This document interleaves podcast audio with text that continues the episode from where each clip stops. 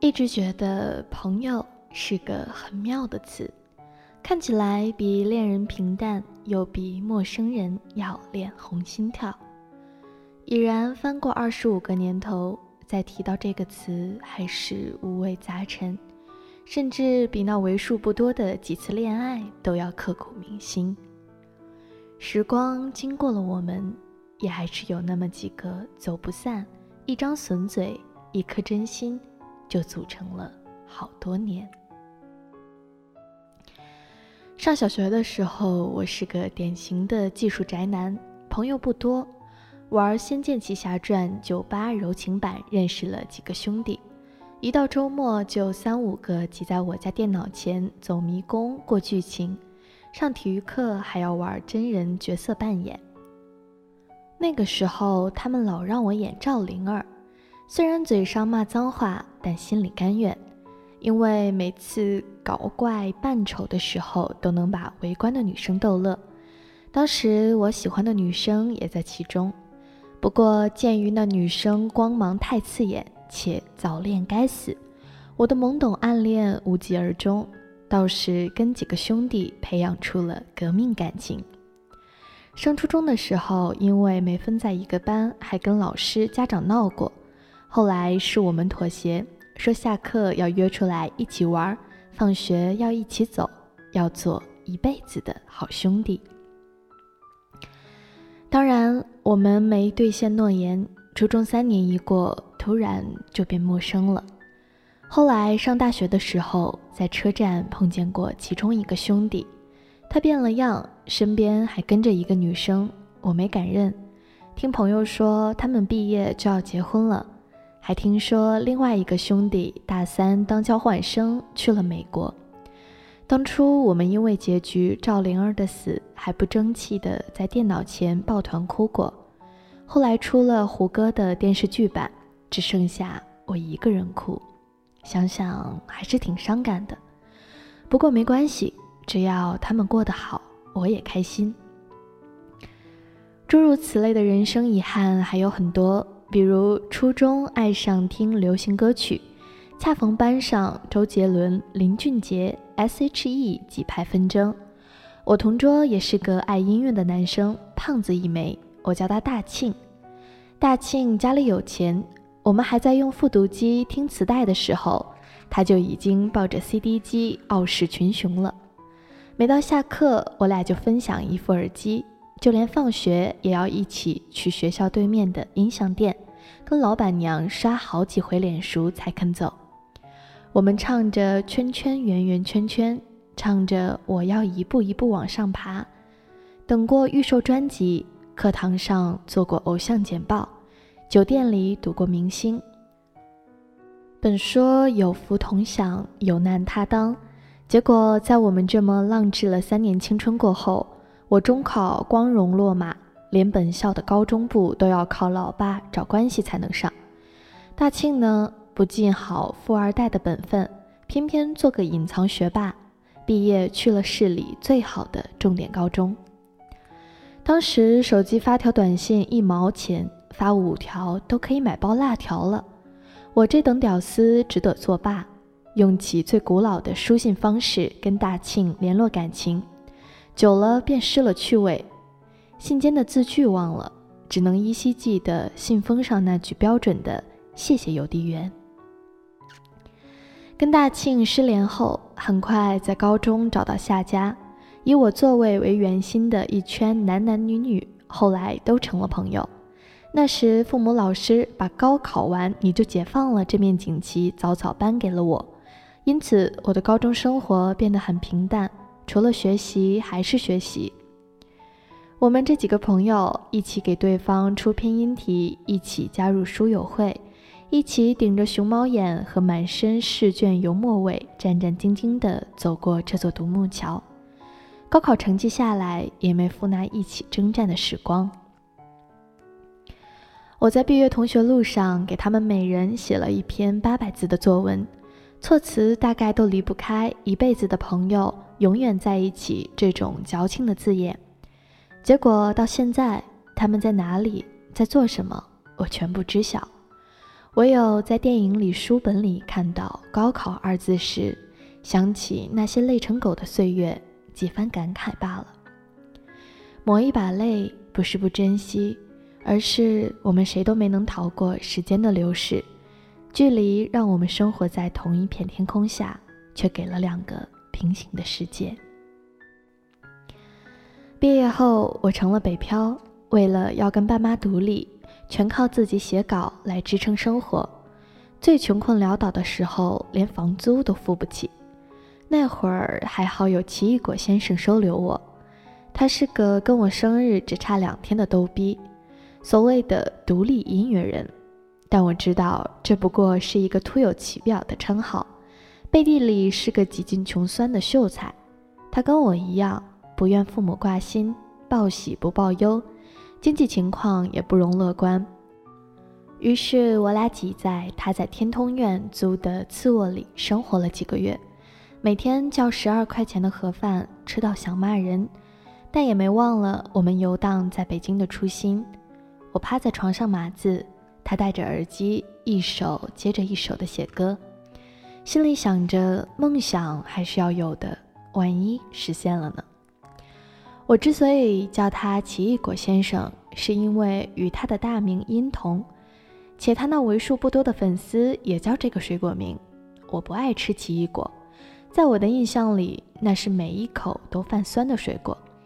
就像当初跟他相处的那段短暂时光，酸酸的，落魄的为梦想亏待生活。万人狂欢的跨年夜，我们在小次卧里伴着他的新歌跳舞。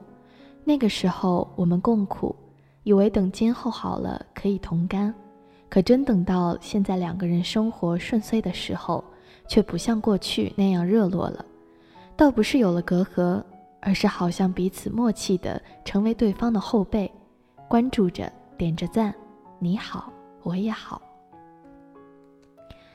记得我找到住处，从他那个小次卧搬走的那天，奇异果先生对我说：“想想这段时间真的挺开心的，不说什么遇见你让我变得更好这样的话了，就一句，至少在我现在最好的时候，能有你一起分享。”这是他逗逼那么久唯一矫情的一次。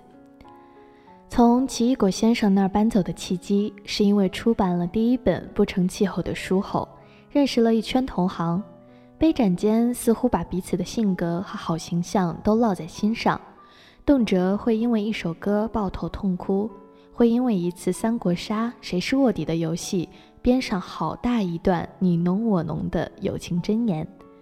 那段时间，大家经常在一起，活得特别文艺，也因此变得多疑，怀疑朋友是不是真心对你，像是爱上哪个姑娘后嗅觉敏感的私家侦探。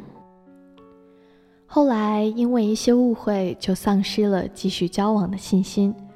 不是都说了吗？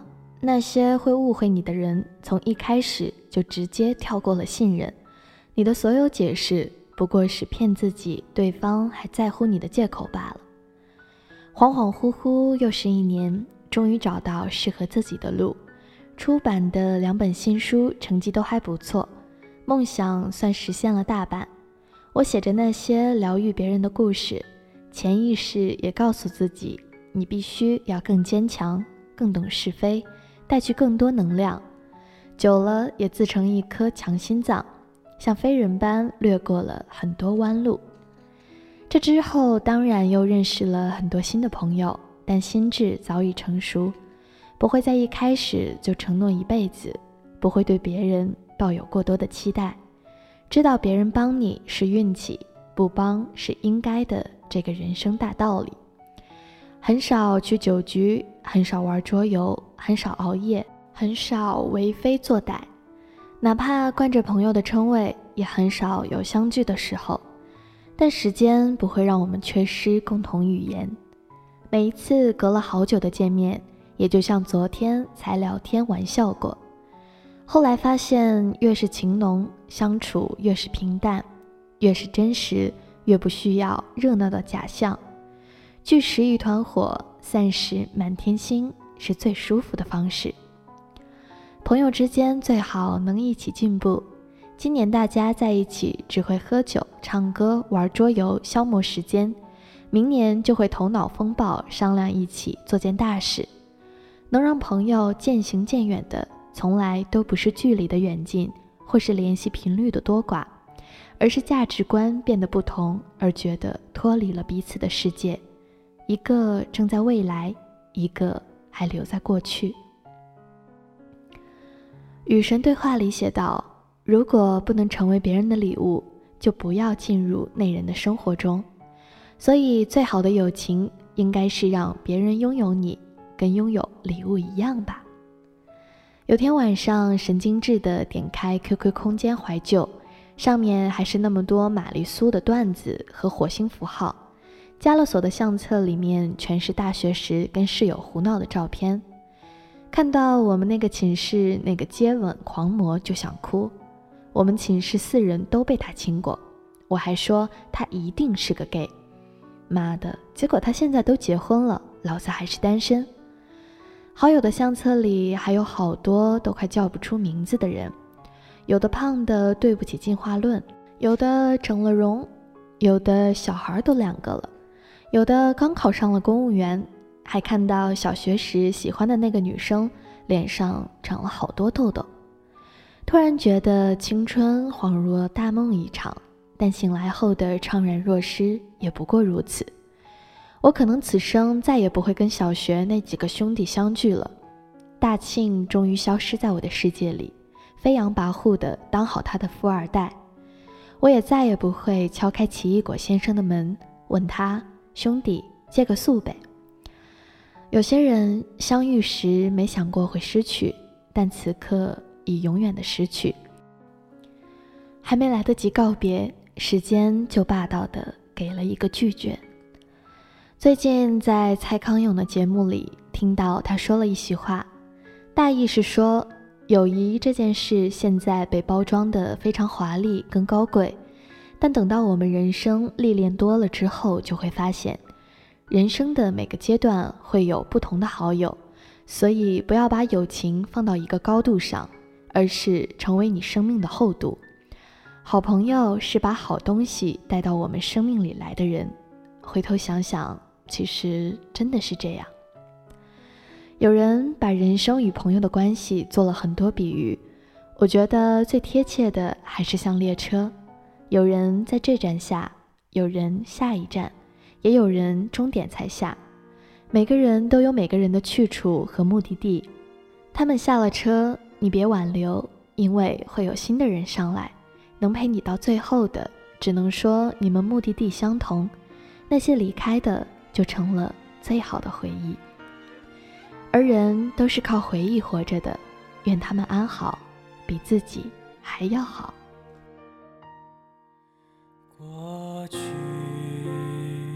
像一场大雨，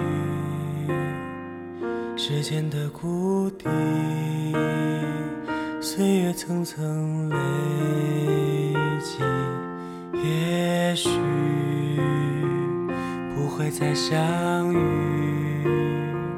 此刻的别离，我们沉默不语，不经事的我们。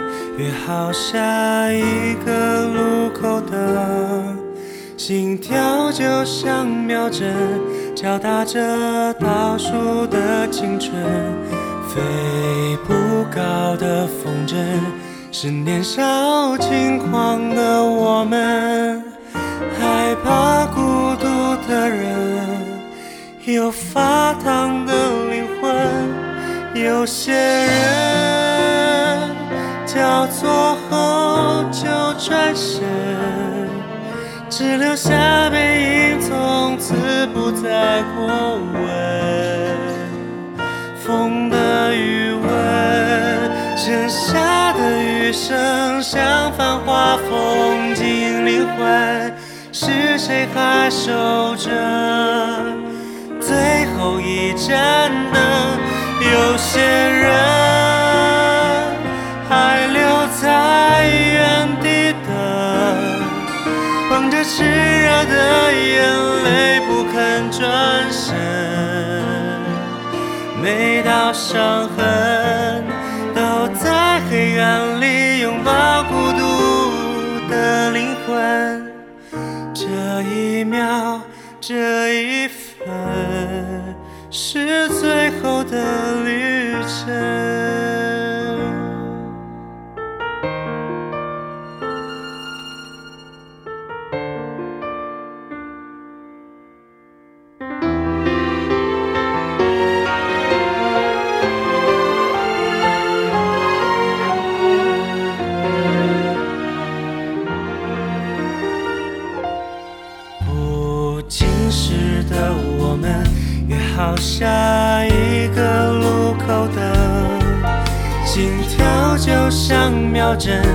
敲打着倒数的青春你教会我成长把勋章带上我肩膀。